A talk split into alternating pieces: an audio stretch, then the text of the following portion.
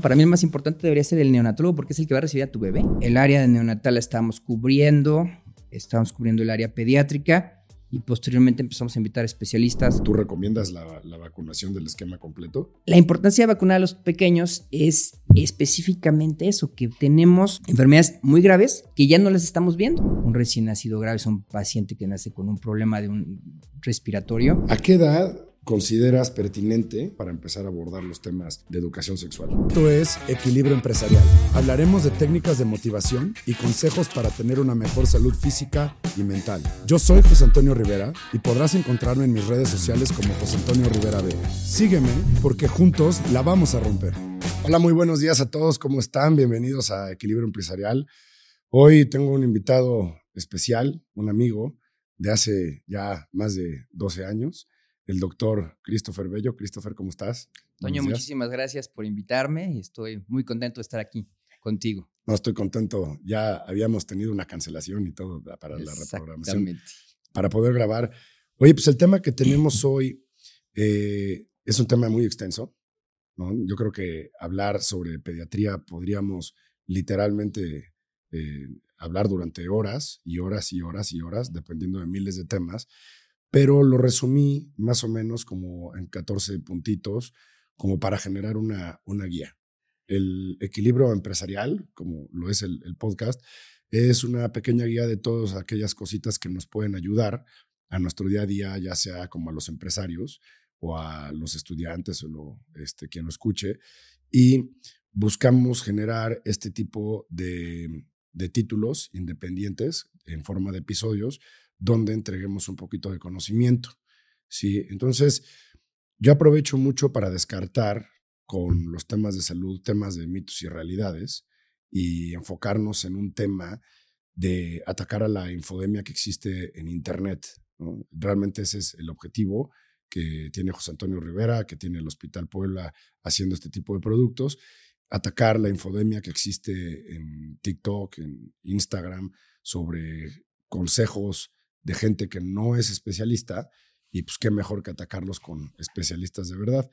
Siempre eh, también empezamos con una presentación hecha por cada uno de los invitados. Siempre es mejor que te presentes tú. Eh, nadie conoce la historia de Christopher mejor que Christopher. Entonces, platícanos, Christopher, ¿de dónde eres? Eh, ¿Qué haces en, en, Puebla? ¿Cómo llegaste a estudiar medicina? ¿Cómo, ¿Cómo te enfocaste a la pediatría? Queremos conocer un poquito el doctor que está detrás de ese pan. Ok. Pues Christopher Bello, yo nací en Chihuahua, Chihuahua, soy hijo de militar, entonces anduvimos por muchas partes de la República. Ya al final de, de los años dentro del ejército de mi papá, eh, pues nos venimos a vivir a Puebla, ¿no? Ahí estudié aquí medicina en la Facultad de Medicina de la UAP.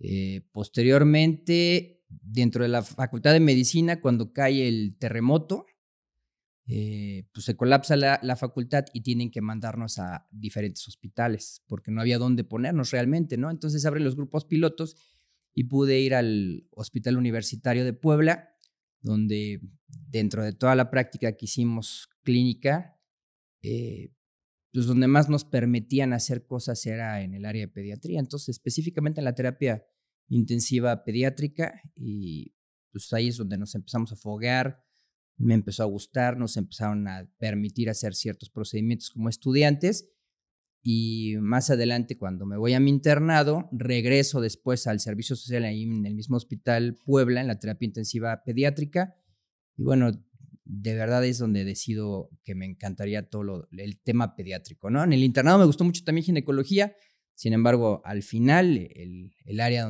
donde más pude participar, donde más me gusta y donde más creo que podía haber hecho cosas era en la pediatría, ¿no? Y por eso es que decidí hacer pediatría. Entramos a la Facultad de Medicina eh, de la UNAM en los servicios médicos de Pemex, allá hice la residencia de pediatría y posteriormente lo que más me gusta de la pediatría es recibir bebés.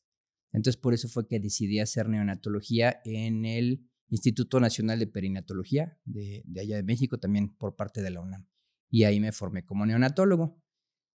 Después, pues me casé con una poblana. Las poblanas siempre digo que son bravas y nos trajeron para acá. Y pues empezamos a, a, laborar aquí ya en Puebla. Inicialmente estuve en el grupo pediátrico, posteriormente me fui al hospital al onceavo piso, ahí tuvimos como unos 11 meses más o menos y fue cuando empezamos a juntarnos varios compañeros que empezamos a tener mucho trabajo y ya no nos dábamos abasto y surge la idea de hacer una clínica que tuviéramos todos los servicios integrales de pediatría y bueno, eh, donde nos, le digo yo el nido del águila, donde nos encantó, bueno, me encantó a mí porque lo, lo iba y lo veía cada rato ahí en el segundo piso del edificio de las Ramblas y fue cuando dije, pues yo quiero que pongamos todo aquí, ¿no? Y bueno, inicialmente fue un poquito complicado, tu papá nos hizo una revuelquiza buenísima cuando fuimos a, a pedirle que nos lo rentara, muy divertido, pero pues bueno, ya llevamos ahí creo que como 10 años, estamos a punto de cumplir 10 años y creo que el estandarte de la pediatría del Hospital Puebla, pues lo llevamos con mucho gusto, les va bien a nuestros pacientes y bueno, poco a poco nos hemos ido posicionando.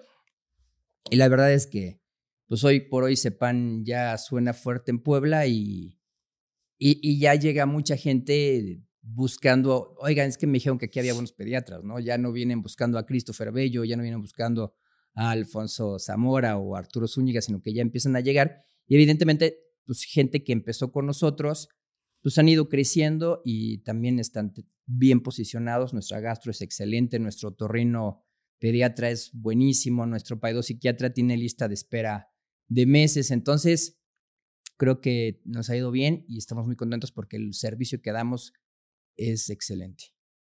Sin lugar a duda, Christopher. Oye, y ahorita me platicabas que eres hijo de militar. Tú no estudiaste nada que ver en, la militar. Yo, estuve dos años en la escuela médico militar, que pues yo no conocía nada más que los médicos militares. Mi pediatra fue médico militar siempre y no conocía nada que tuviera que ver con la medicina privada, ¿no? Todo era el hospital militar. De hecho, mis papás hasta la fecha no tienen otro lugar a donde les guste ir más que en el hospital militar. Y estuve dos años en la escuela médico militar, un lugar muy bonito, muy bueno, pero que me hizo completamente infeliz estar encerrado todo el tiempo. Entonces, ahí es creo que donde más he valorado la libertad, porque pues estar de lunes a viernes en un internado, sábado a veces tienes guardia, domingo a veces tienes guardia, o tienes toda la semana completa encerrado y fin de semana completo, la verdad es que no, no, no, no, yo no, no era para esa, para esa, esa vida y gracias a Dios pude salir de allá y estoy muy contento siendo médico libre y no médico militar. ¿Y tu papá en dónde se desempeñaba? Mi papá inicialmente, bueno, fue el del arma de, la, de caballería. Ah. Eh, estuvo en muchos regimientos. Él era un hombre de caballos hasta la fecha, ama los caballos, ya no puede montar, se lastimó la cadera. Y, y pues toda la vida anduvimos por varios regimientos, que es donde lo mandaban, y pues siempre en el área de los caballos, ¿no? Entonces... Que los caballos del ejército son una belleza. Son una belleza, son muy bonitos y, y los tenía muy, muy bien educados, ¿no? Y a él le encantaba y le encanta. Todavía tiene muchos amigos en el gremio que pues ya están de su edad veteranones, pero lo siguen buscando mucho como juez a veces o, o para dar algunas asesorías, ¿no? Ok. Oye, ahora platícame un poquito de CEPAN un poquito más de, o sea, con detenimiento. O sea, ¿cuál fue el objetivo y qué es lo que se buscaba al abrir PAM y en qué resultó? ¿no? O, o, en qué se está transformando, porque ves que eh, siempre buscas un, un, proyecto y terminas haciendo algo, algo distinto, similar, etcétera. Pues fue, fue chistoso porque CEPAN inicialmente éramos tres médicos. Eh, y, íbamos a rentar un espacio pequeño dentro del módulo que actualmente tenemos y pues ahí soy un poquito loco, ¿no? Entonces yo les dije, oigan, yo quiero que tengamos todo. Digo, hace mucho tiempo la renta nos comía completamente, ¿no? Entonces, no, pero no podemos, mira que mejor nada más tres consultorios y vamos creciendo. ¿Saben qué? Yo creo que sí se puede y lo, empezamos a, maquilar, a ver de qué forma se podía pues, rentar todo el espacio para tener muchos consultorios y poder tener a muchos especialistas dentro de, todo este proyecto, ¿no? Y bueno, ahí tuvimos participación de dos, tres pacientes muy graves que, que tuvimos que hasta a veces hacemos referencia a que una pequeñita que tuvimos como ocho meses en el hospital en terapia intensiva, nos, pues, fue la que prácticamente nos ayudó a pagar toda la construcción y todo los, lo, lo que empezamos de, de CEPA, ¿no? Empezamos a buscar gente que quisiera colaborar con nosotros. Fue un poco difícil al principio porque pues lo mismo, ¿no? Cada quien está ya muy establecido en sus lugares o hay gente que empieza y le da miedo aventarse eh, el proyecto, ¿no? Pero, pues, el área de neonatal la estábamos cubriendo, estábamos cubriendo el área pediátrica y posteriormente empezamos a invitar especialistas, gastro, este, el, ortopedista, el neurólogo, la cardióloga. Entonces, poco a poco empezó a surgir como ya más un centro, le pusimos centro especializado en pediatría, porque tenemos muchas áreas de pediatría, y específicamente atención neonatal, porque éramos dos neonatólogos los que estábamos ahí, ¿no?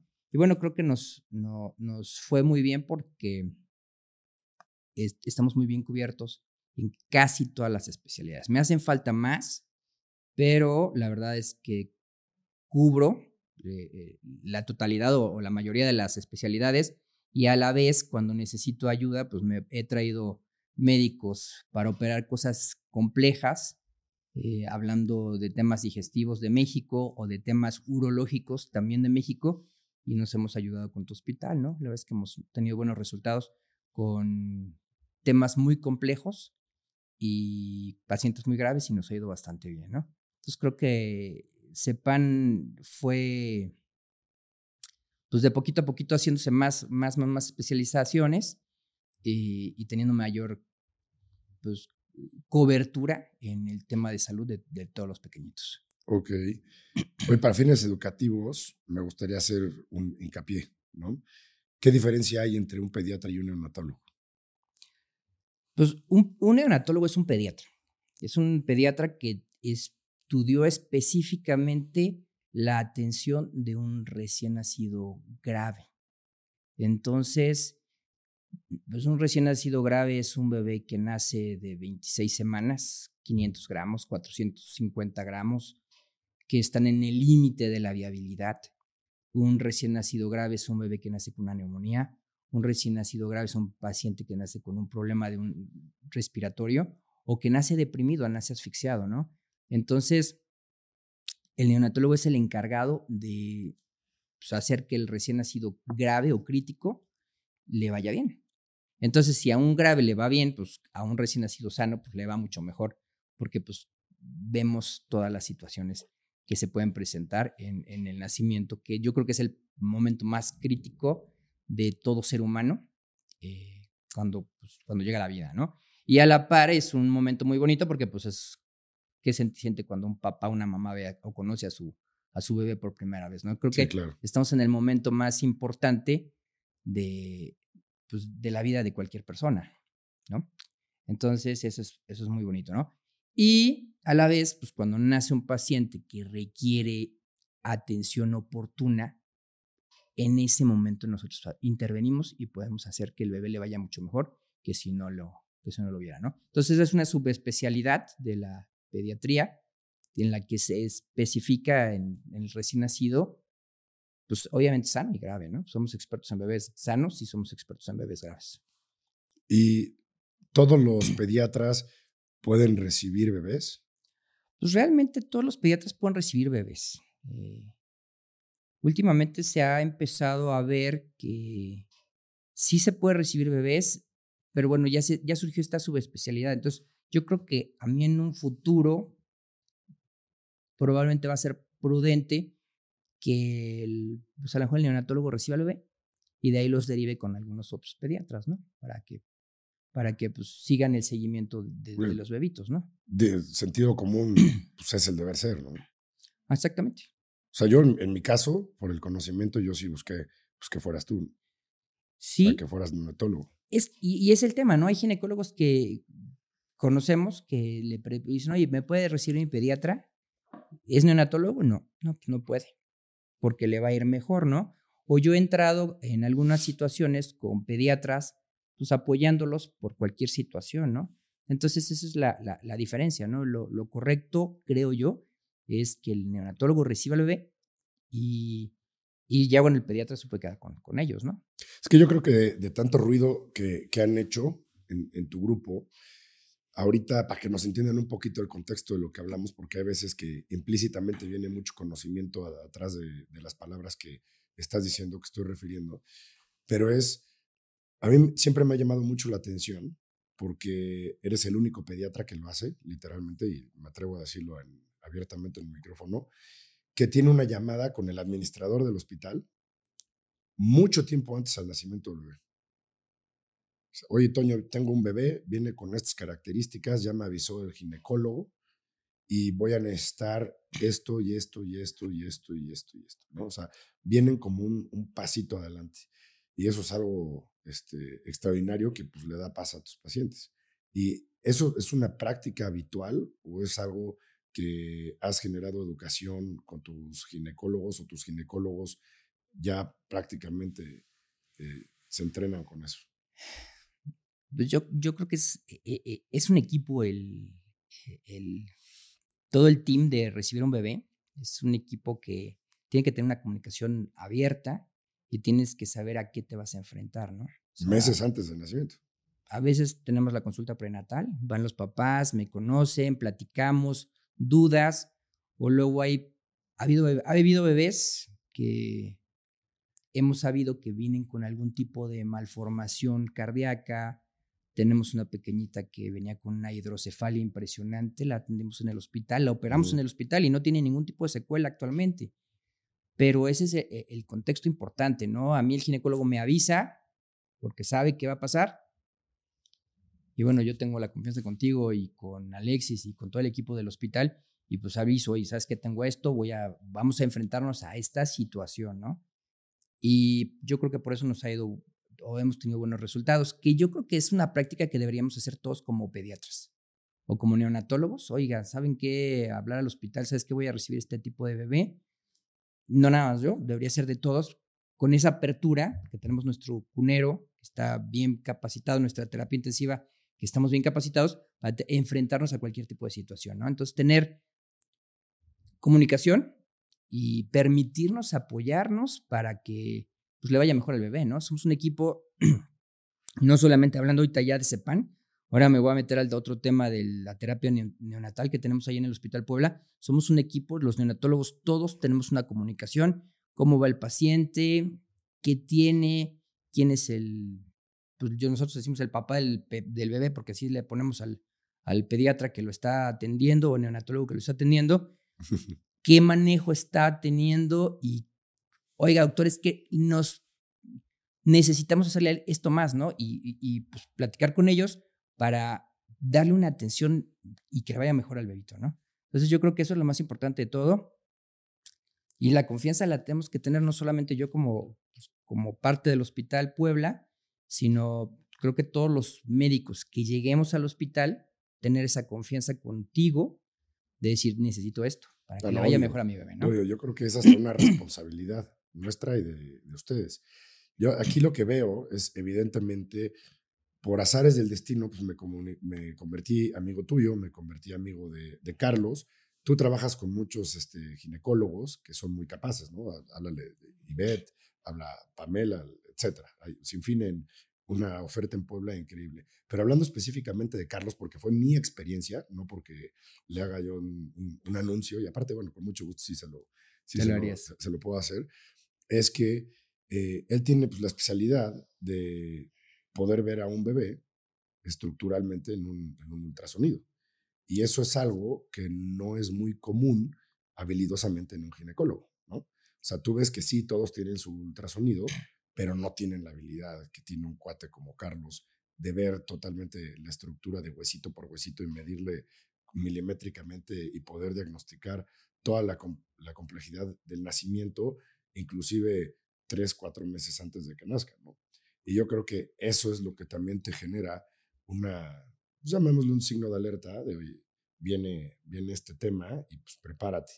esa comunicación a mí es lo que en general me da confianza y creo que también como pacientes los que nos escuchan deben de pedir esto, ¿no? O sea, yo creo y no, creo, o sea, estoy en unas pláticas, en, comiendo en un restaurante o donde tú quieras y de repente te pregunta el típico amigo, ¿no? Oye, este, ¿qué ginecólogo me recomiendas? Y yo particularmente no recomiendo a nadie, ¿no? Porque es una responsabilidad.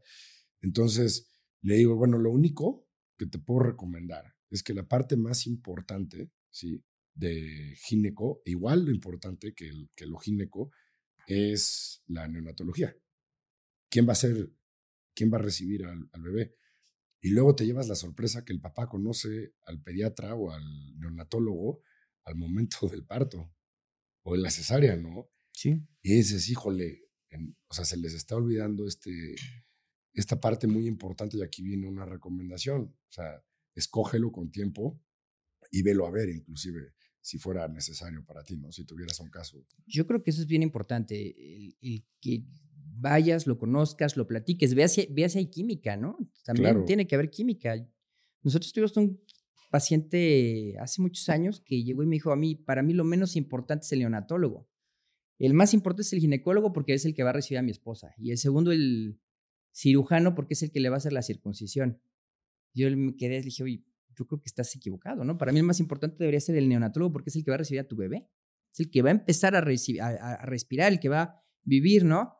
Gracias a Dios no se quedaron conmigo y evidentemente pues nació y pues, fue todo un caos, ¿no?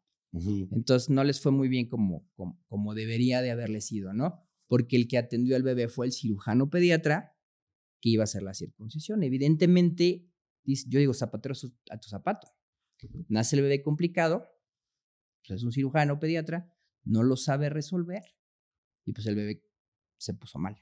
Acabó en terapia intensiva, lo tuvieron que ver un grupo de neonatólogos y, y, no es la condición que debería de ser. lo más importante es. Muy ahorrable, ¿no? Lo más importante es el que el, el, el, experto en que reciba tu bebé tiene que ser pues bien para que le vaya bien a tu hijo. Además, ahorita en las noticias acaban de salir dos, tres cosas que no les quiero echar a perder el día, ¿no? Pero hubo una muerte de un bebé que se les cayó, ¿no? En, en el nacimiento. Y tuvo una contusión cerebral fuerte. Una fractura. Una fractura de cráneo y, híjole, qué, qué cosa tan eh, fácil de, predecir esto, ¿no? claro. se puede solucionar o se puede prevenir. Oye, ahora quiero entrar a un tema súper político, este, o mejor dicho, eh, como con tabús, ¿no? Y de mala información. ¿Qué onda con la vacunación en los bebés? y no nada más así tan, tan abierto. Primero, vamos a ver por qué, por qué es importante la vacunación? O sea, de entrada, la pregunta de vida es, ¿tú recomiendas la, vacunación del esquema completo? Bueno, yo, yo creo que antes de, del COVID, esa pregunta costaba trabajo responderse, porque pues mucha gente no le tocó ver el rotavirus en su máxima expresión, no le tocó ver la tosferina en su máxima expresión, no le tocó ver una varicela complicada, ¿no? Entonces, Tuvimos el COVID hace cuatro años como estábamos. Tú lo viviste.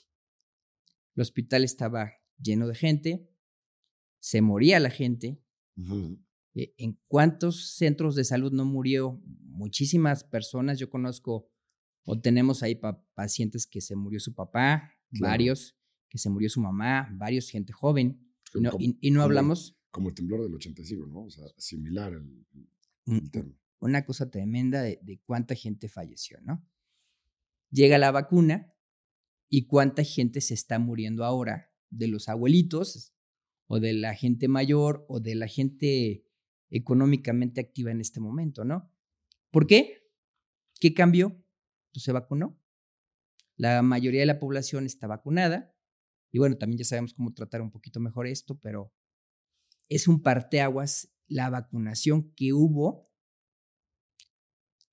cuando no teníamos esas defensas contra el COVID, ¿no? Entonces, ¿por qué es súper importante vacunar a nuestros pequeños? Porque no se van a enfrentar a enfermedades que son graves.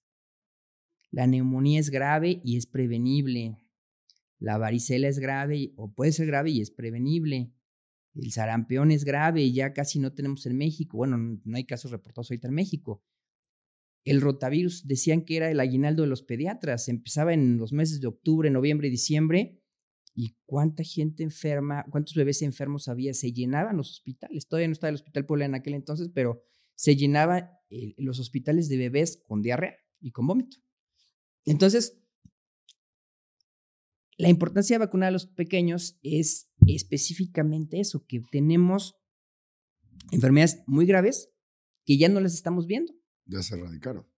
Pues a lo mejor no están tan erradicadas, pero pues, tenemos un, una, pues un, sistema de, de, defensa que es la vacuna, que nos ayuda a que no presenten este tipo de situaciones, ¿no?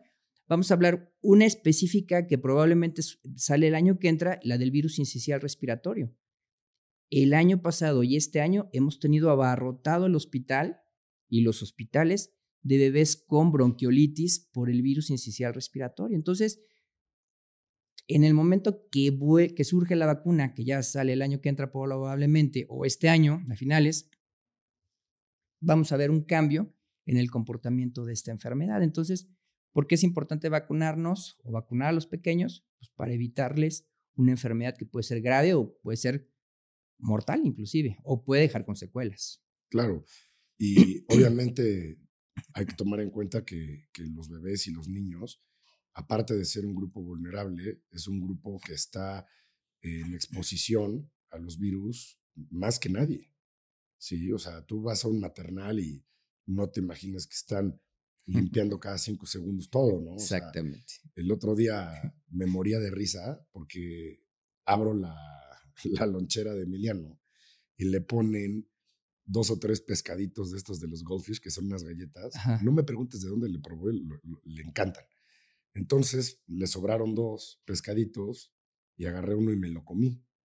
Y Fátima se empezó a reír y me dice, oye, o sea, no creas que es solamente tu hijo el que mete mano a esa lonchera. o sea, abren, abren las loncheras y pues es un tiradero de, cosas por todos lados y pues se están contagiando. Entonces, pues es una prevención de hacerles pasar un rato terrible.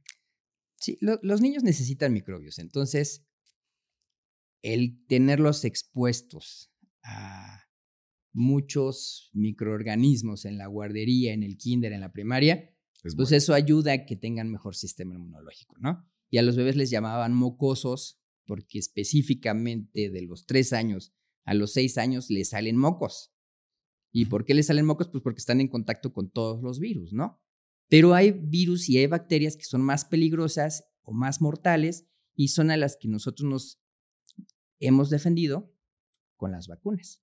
Pero pues evidentemente, sí es cierto, los, los chamacos pues echan virus y bacterias por todos lados. Entonces, conclusión, obviamente, nos diste un... Este, es importantísimo vacunarnos, es importantísimo vacunarnos. Hay vacunas que eh, ha quitado Secretaría de Salud, como la de neumococo que se ponía a los seis meses. Idealmente hay que ponerla privada porque con eso erradicamos el, estado de portador del neumococo, ¿no? Entonces son, son, vacunas adicionales que también hay que poner, idealmente varicela, eh, meningitis y entonces para evitar ese tipo de problemas. Claro.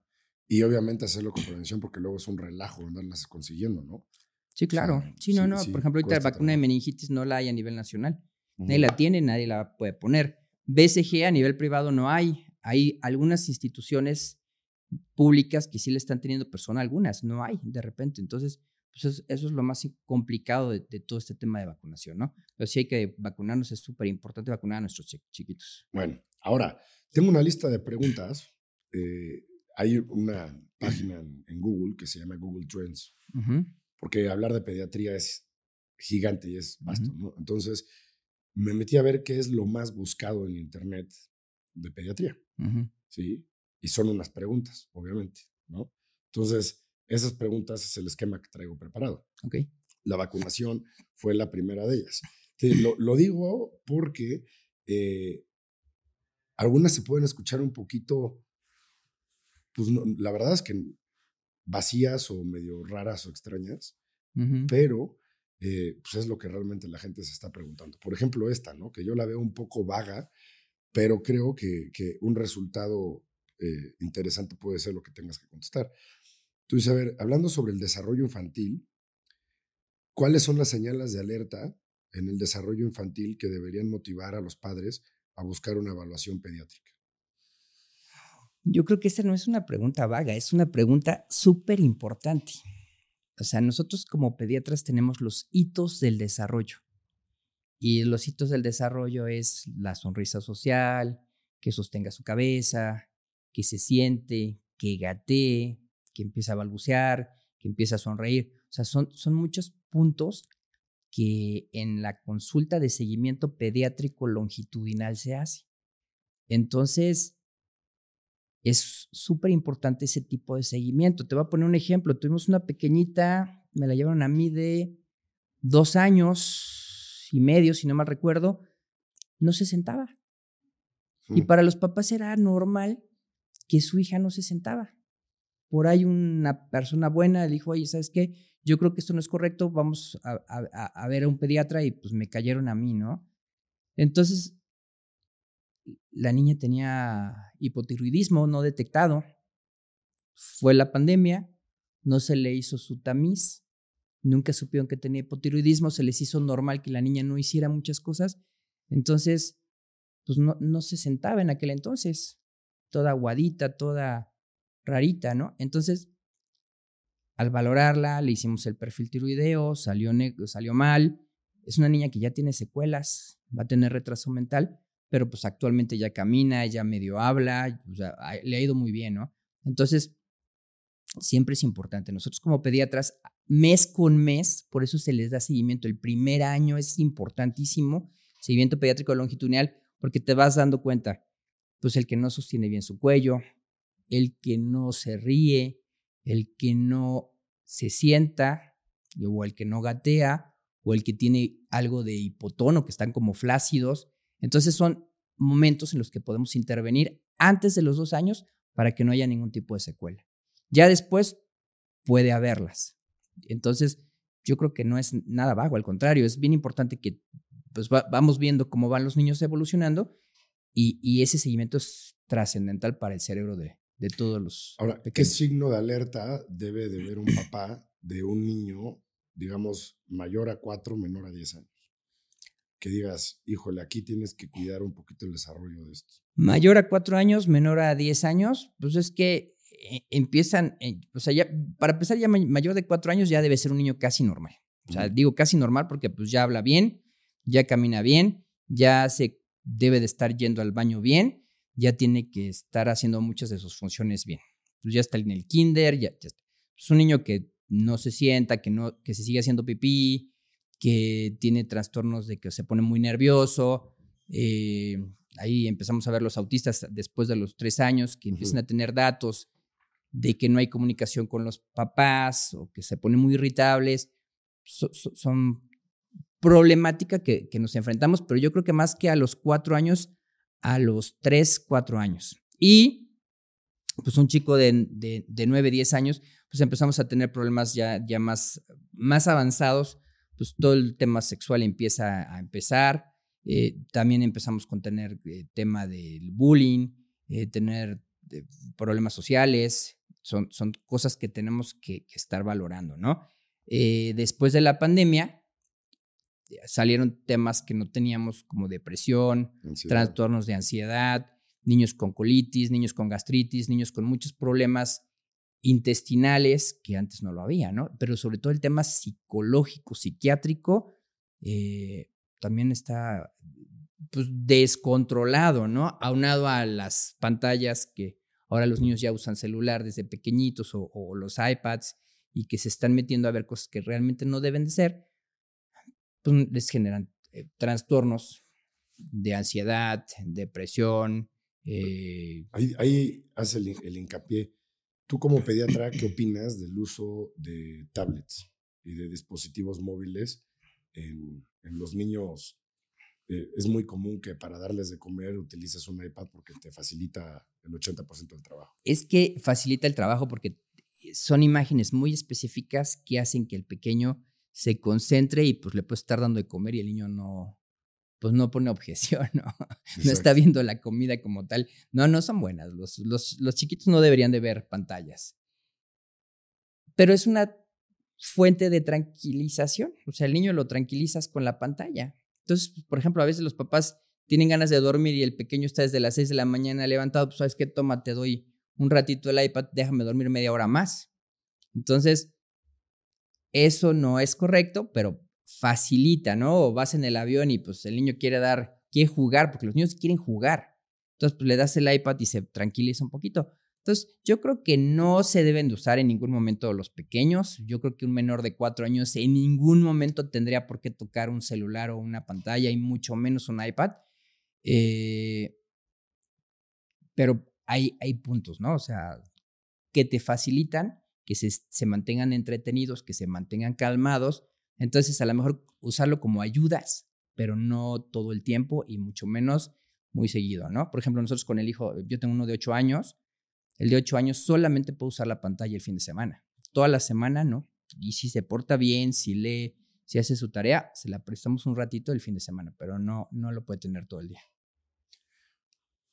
Oye, ¿y te ha tocado ver algún tema de estrabismo o problemas de visión por el uso de pantallas? Eh, Porque... empieza a haber un poquito de astigmatismo, tengo entendido, y empieza a haber problemas, como tal estrabismo no, pero sí empieza a haber problemas de visión por la luz que, que, proyecta, exactamente. No se queda visco como tal, pero sí empieza a haber problemas de visión, ¿no? Entonces, eh, pues lo, va a haber mucho trabajo para los oftalmólogos porque todo el mundo ya tiene pantallas, todos los niños ya tienen pantallas, todos los niños ya tienen iPads. Entonces, pues es complicado, pero pues es, y además es lo que viene, ¿no? O sea, si, si, no están con eso, pues, ¿qué hacen? ¿No? Digo, tienen, las pantallas tienen una resolución y un brillo ya cada vez más extraordinario y es raro ver que alguien utilice estas protecciones de la vista que antes utilizábamos, ¿te acuerdas? Sí, claro. No, y, y, eso nos está generando también muchos problemas de atención. O sea, tú pones a un pequeño, menor de tres años, a ver una pantalla con luces muy sofisticadas, imágenes muy sofisticadas, y de repente lo mandas al kinder y pones una maestra que está escribiendo en un pizarrón, a lo mejor cosas sencillas porque estamos hablando de un kinder, ¿qué va a ponerle de atención o qué le va a llamar de atención si, si la pantalla es algo muy sofisticado, ¿no? Entonces, o en un futuro los niños les ponen pantallas para que pongan más atención o debemos de quitarle las pantallas a los chiquitos, ¿no? Claro. Yo, mi chiquito, Emiliano, este, bueno, es el grande de los dos, eh, empezó a tener conversaciones con Alexa hace, que fue, pues empezó a hablar y se empezó a comunicar con Alexa y a mí me tocaba ver conocidos que, que a su, su hijo pues no le entendía Alexa nada. Pero este tiene una habilidad para pronunciar el nombre de Alexa que lo hace con una super facilidad y le entiende todo. Entonces de repente hablas con Emiliano y te dice de pie a pa los planetas del sistema solar, inclusive se aprende de memoria que, que Plutón ya no es un planeta, empieza a contar ya, la última vez que me quedé iba por ahí del 100, eh, le pregunta a sus primas como quita toda su curiosidad con Alexa y Alexa no forzosamente tiene pantalla. Entonces es una conversación auditiva y a mí lo que me gustó también es que le pones un candado de reconocimiento y cuando escucha la voz, que digo, a mí me da miedo también de repente, que llego hablando y en la pantalla dice, hola José Antonio, ¿no? Y empieza a hablar Emiliano y cambia, y sabe que es el niño de la familia. Entonces le limita un poquito las funciones de lo que hace. O también te puede ver la cara y cuando te das la este, cuenta, ya puso YouTube ahí y ya está viendo Plim Plim. ¿no? Y deja corriendo los videos y ahí está, se puede estar, si lo dejara podría estar horas, pero obviamente se le, se le limita. Se le limitan los tiempos. Sí, no, es que eh, lo que te digo, o sea, yo creo que son buenas herramientas y además es lo que viene, es el futuro. Y los niños ya lo traen como si fuera un chip mágico, porque a veces a nosotros nos cuesta trabajo toda la tecnología, por lo menos a mí, Y yo veo a los chamacos y le mueven y le saben y le entienden. Entonces yo creo que puede ser algo muy bueno, es mucha información, si la usan de esa manera es buenísimo, pero no que estén pegados viendo un programa o estando viendo a los youtubers y viendo cosas que no deben de ver, ¿no? Entonces yo creo que, por eso digo, es algo que, que es lo que viene y cada día está más fuerte. Oye, y ahora vamos a hablar un poquito de nutrición, porque esto está bueno, ¿no?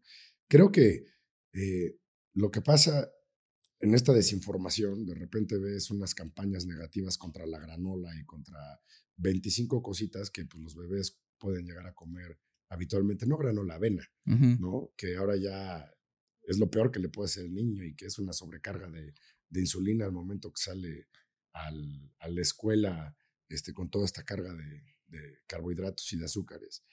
Pero en términos así específicos, ¿qué nos podrías aconsejar que deban evitar y qué deberíamos de asegurarnos que se incluyan en la dieta de nuestros hijos?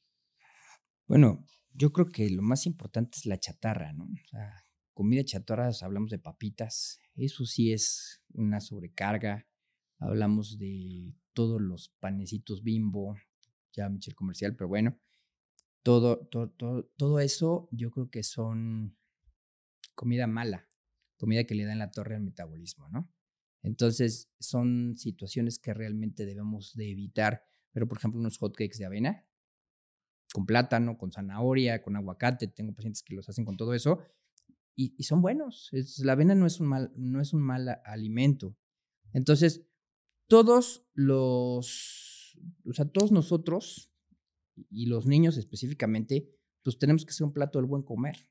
Tenemos que comer nuestro cereal, tenemos que comer nuestra fruta, tenemos que comer nuestra proteína, nuestra grasa buena. Plato de Harvard, ¿no? El plato de Harvard, el plato del buen comer es súper importante que coman en cada una de las comidas esos, esos grupos de alimentos porque pues, las grasas ayudan al metabolismo de grasas y ayudan al todo tema hormonal, ¿no? La proteína pues te ayuda a que se forme masa muscular y que se forme hueso y pues están en crecimiento. Entonces, todos, todos los alimentos las frutas, grandes este, minerales, grandes vitaminas. Entonces, es importante que coman de todo. es, es, muy importante. Un plato del buen comer en cada comida. Yo les pongo desde, desde que empiezan la, alimentación complementaria a los seis meses, pues se, se, va eh, iniciando el cereal, luego posteriormente le agregamos la fruta, luego le agregamos la proteína, la grasa buena y su fruta. Entonces, Así es como deben de aprender a comer los pequeños y deberíamos de comer todos en cada una de nuestras comidas. En, un documental de, de Netflix, no me acuerdo si se llama Food Matters, este, hay un episodio que a mí me sacó de onda, ¿no? Porque te decía que la introducción al cacahuate y al chocolate debe de ser posterior a los seis años de edad y lo explicaba con el ejemplo de Estados Unidos, de cómo un porcentaje tan importante, mayor al 20% de la población, desarrolló o está desarrollando alergia a las nueces. Y ves que son las alergias, las famosas alergias mortales. Yo creo que son las, las peores que, que hay en, en, alimentos. Este, ¿De esto hay algo así, pues específicamente en estos dos? Fíjate que, que, esto está cambiando mucho. O sea, anteriormente empezamos la alimentación complementaria a los seis meses. De repente se reúnen los expertos y dicen, ¿sabes qué? Vamos a empezarla a los cuatro meses. Eh, estos alimentos estaban contraindicados, por ejemplo, el salmón, la crema de cacahuate específicamente, crema de macadamia, todas las nueces, que son grasas buenas y que son buenas. Entonces, ahora las estamos introduciendo más o menos a los seis, siete meses, ocho meses, eh, porque es una forma que estamos retando al sistema inmunológico del, bebé que es inmaduro para que no haga las alergias.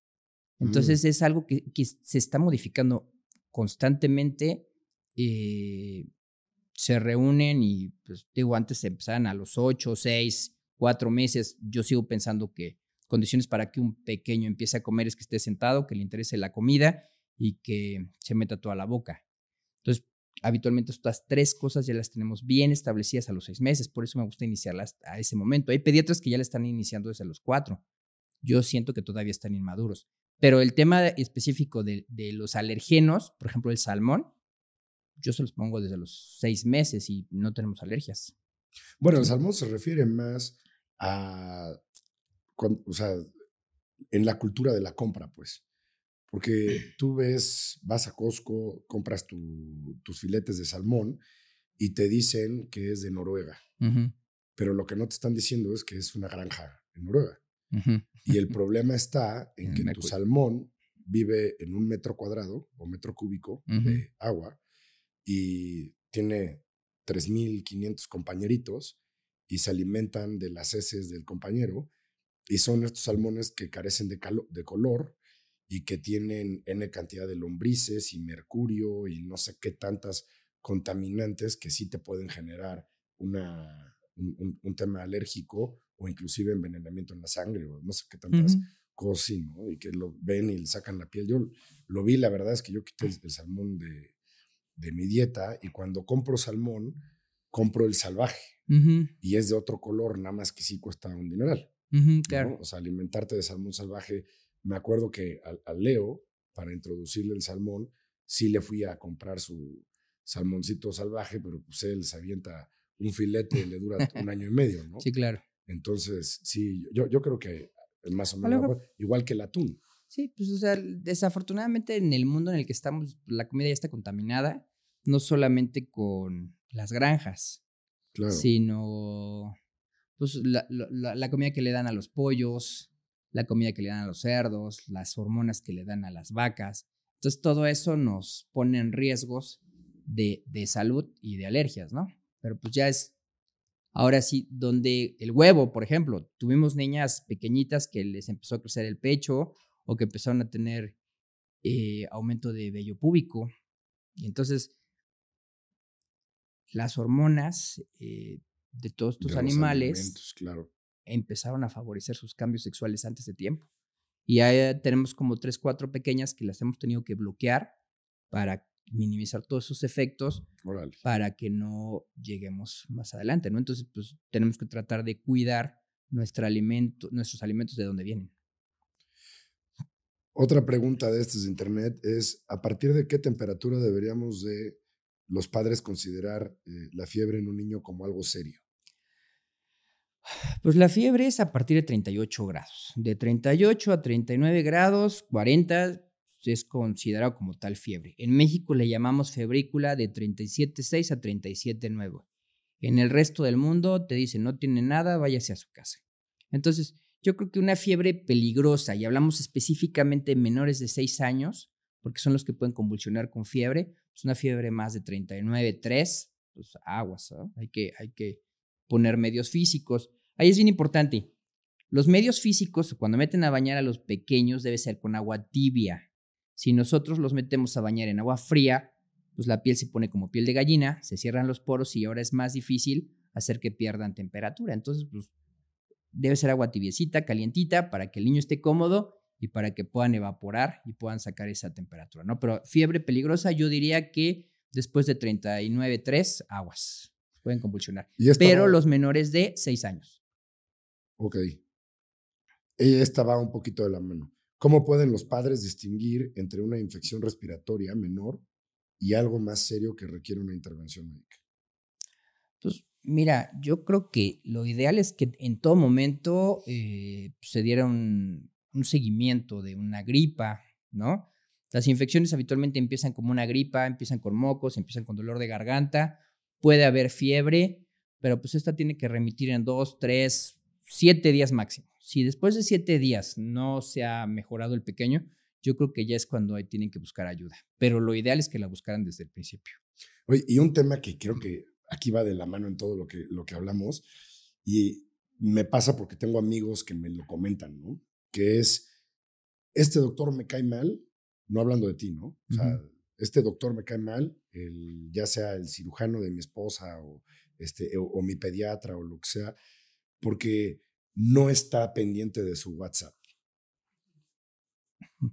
¿Cuál es la realidad que, nos, nos gustaría dejar aquí sobre los límites y el WhatsApp para qué puede funcionar y cuál debe de decir, no nos debemos acostumbrar a que sea un medio. O sea, tú personalmente, ¿qué piensas? Mira, yo personalmente, yo personalmente muchas veces contesto, por ejemplo, cuando estoy muy ocupado, pues a veces les contesto rápido para que no lleguen al consultorio, porque pues hay mucha gente, no quiero que llegue alguien más, ¿no? Eh, tengo amigos que en su WhatsApp dicen, no contesto, no doy consulta por WhatsApp. Débora es una de ellas, ¿no? y no contesta ningún WhatsApp de nada, ¿no? Yo creo que lo, el WhatsApp ha vuelto una herramienta, porque además se ha vuelto una herramienta para, de los papás para muchas dudas. Yo creo que para las dudas está bien, para cosas de enfermedad no debería de ser. Pero aparte te están mandando un mensaje, oye, este, Perenganito tiene mocos y no lo contestas, no sé, un tiempo razonable, digamos una hora, hay gente que al minuto te empieza a marcar. Oye, ¿qué pasó? No me has contestado. Entonces, creo que eh, estamos enfermos ahorita de inmediatez, no sé cómo llamarlo. Necesitas que me contestes inmediatamente el mensaje que acabo de mandar. Yo creo que para temas de salud y más de pequeños no debería ser correcto, pero pues nos simplifica a veces la vida a todos, ¿no? O sea, un domingo a las 11 de la noche, doctor, mi hijo tiene fiebre, ¿qué hago? Pues ponle un supositorio de Febrax y mañana nos vemos. Claro, o sea, yo creo que ese es, ese es el tema. O sea, que yo me he dado cuenta contigo, ¿no? al, ser mi médico. Y lo veo porque tú sí contestas el, a veces se me va. el WhatsApp y de repente yo sí le digo a mi esposa, oye, no es lo correcto. Yo como administrador de salud entiendo las limitantes y las responsabilidades legales que, que tiene que tener este WhatsApp como límites, ¿no? Sí, claro. Por ejemplo, una solución o estás conflictuado en tener una solución porque estás en un país, llamémosle en España, y no te sabes mover en España, y tienes a tu bebé y se te está complicando, tantito el, tema, pues está bien, recurre a tu doctor y tu doctor te va a decir si te tienes que alarmar o no te tienes que alarmar. Claro. O si te llevaste tu lonchera con todo tu kit de este médico, pues que le administres dos, tres este, medicamentos. medicamentos. Y lo puedo poner todavía en un termómetro. Es, el WhatsApp se debe de usar sin que se te olvide que tienes que ir a ver a tu médico y de la mano a decir, y sin que te haga que tú automediques, ¿no? Claro, y, pasa mucho. Yo tuve una paciente que, oye, Christopher, mi niña tiene fiebre, ¿le puedo dar tempra? Dáselo. Pasó un cuatro o cinco días. Oye, Christopher, fíjate que Celina tiene todavía fiebre y ¿crees que le pueda dar mejor neomelobrina? Pues dáselo. Pero pues yo estaba ocupado, ¿no? La tercera vez me mandó, oye, es que fíjate que no sé qué, ¿le puedo dar este antibiótico? Entonces fue cuando yo, a ver, espérame, no. Dije, yo creo que deberías traérmela, porque no es lo correcto, ya lleva mucho tiempo, ¿no? Bueno, para no hacer tan largo el cuento, era una enfermedad de Kawasaki que debió de haber tenido gamma globulina, se la pusimos, pero tarde. La niña tiene actualmente aneurismas y pues está en seguimiento, ¿no?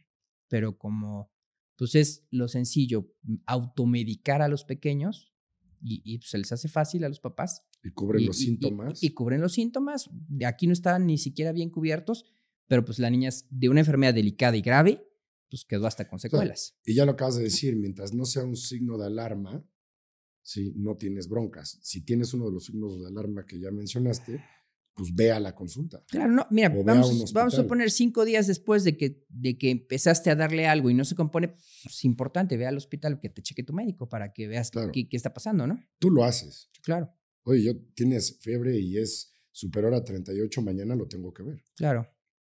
Idealmente. Idealmente. Luego, en Salud mental infantil, ¿qué signos deben alertar a los padres? Bueno, creo que eso lo cubrimos, ¿no? con, el tema del autismo y los, comportamientos. Em, ¿Cuáles son las medidas preventivas más críticas que los padres pueden tomar para evitar accidentes comunes con sus niños? Depende del grupo de edad.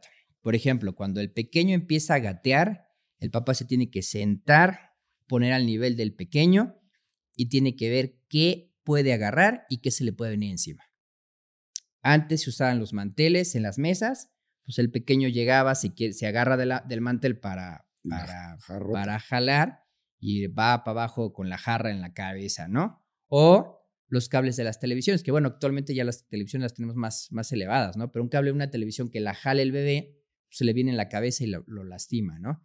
O, pues los contactos, va gateando, no están cubiertos, y los pequeños ven qué es lo que tú haces. ¿Y qué es lo que tú haces? Pues tú llegas y conectas el cable del celular a, la clavija, entonces el pequeño quiere hacer lo mismo que su papá se no sabe qué, entonces pues agarra el cable inclusive, pero pues del otro lado y lo, lo tratan de meter y puede haber descargas.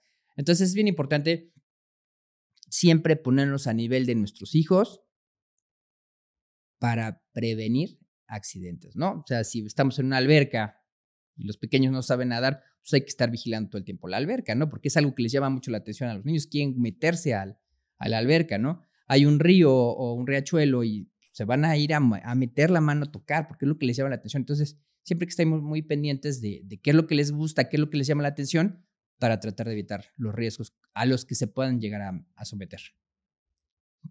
Oye, y alergias e intolerancias, ahorita platicamos de cómo se abordan las, las alergias e intolerancias alimentarias en niños, desde el diagnóstico hasta el manejo diario. Hablaste de las prevenciones, ¿no? Y es como ir venir introduciendo los alimentos con el paso del tiempo. ¿Es recomendable hacerle un estudio de alergia a todos los niños? No. ¿O solamente cuando...? No, hay, hay, datos específicos, ¿no? Y bueno, ahí tenemos una especialidad bien importante que es la alergología. Pero un niño no se le puede hacer pruebas de alergia hasta después de los tres años porque no son 100% confiables. Y aún así se pueden ir modificando, ¿no? Entonces, yo creo que si tenemos algunos problemas alimentarios, de rinitis, de asma, etcétera, pues sí, después de los tres años creo que lo correcto como pediatra es decir, ¿sabes? Que te cheque también la alergóloga, pues para apoyarnos y que le vaya mejor a tu hijo. Pero pues es hasta después de los tres años. Y aparte te vas dando cuenta, ¿no? ¿Mm? Como pediatra si... sí, pues empiezan con tos todas las noches, tienen mocos todas las mañanas, tienen dermatitis atópica, pues son, son datos sugestivos de alergia. Y hablando ahorita que tocaste el tema de dermatitis, ¿Qué consejos para el cuidado en la piel en niños vas a dar, aparte del bloqueador? Bueno, es importante cuando están chiquitos eh, pues, el lavado de la ropa. La ropa tiene que ser de algodón. Yo les recomiendo siempre el jabón sote blanco, creo que es el mejor y el más neutro de todos los eh, jabones que pueda llegar a ver. Todos los jabones, jabones de bebés le sacan ronchas a los pequeños, aunque las mamás a veces no quieren porque no huele bonito el sote.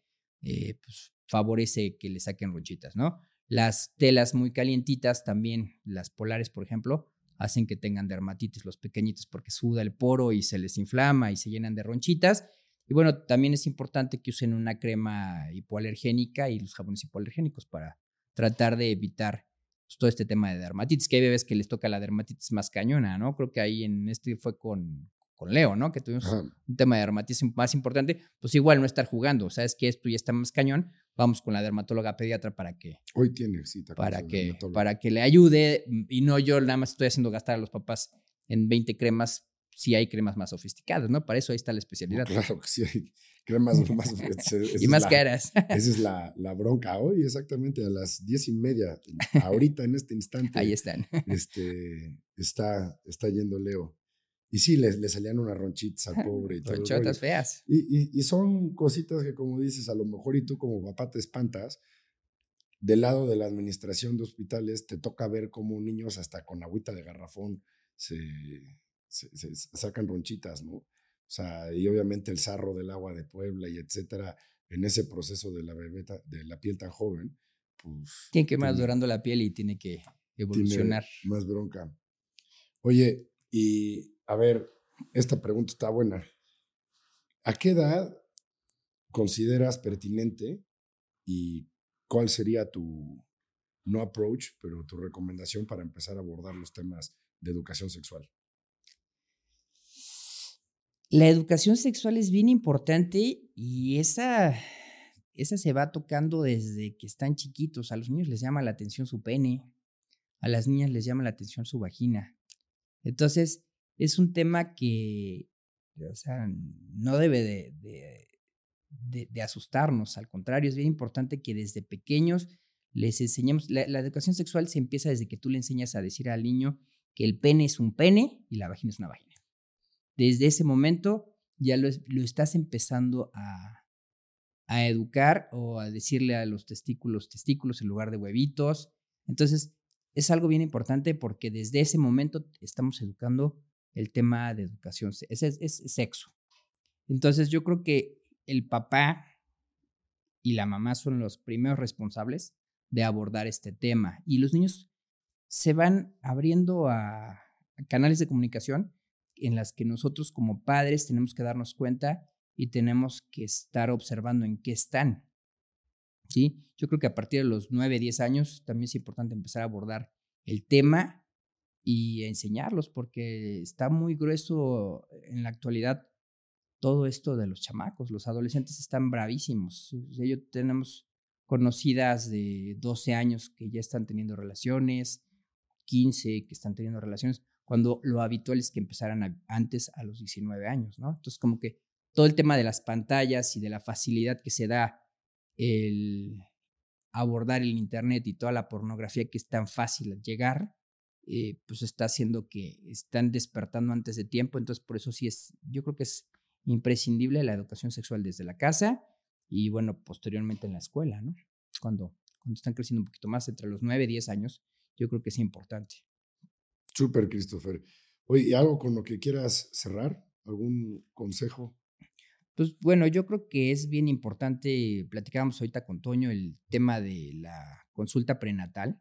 Vayan y conozcan a su pediatra, pregúntenle miles de dudas que van a tener eh, de cuando van a ser papás, eh, para que cuando ya estén en ese momento haya cierta amistad, eh, cierta complicidad, cierto compañerismo y sea más bonito de lo que va a ser. ¿Sí? Y lo mismo, yo recomiendo que, el seguimiento pediátrico longitudinal se realice mes con mes, por lo menos el primer año, y que después del primer año, por lo menos cada seis meses, visiten a su pediatra, porque a veces no se dan cuenta y de repente ya hay un problema mayor por no haber ido a la consulta dos o tres o cuatro años, porque los niños evidentemente se van a dejar de enfermar. Después de los seis años es más raro que se enfermen, entonces es bien importante pues por lo menos una vez al año que los estén checando sus pediatras para que estén en óptimas condiciones de peso, de talla, de dientes, etcétera. ¿Sí? Súper, Christopher.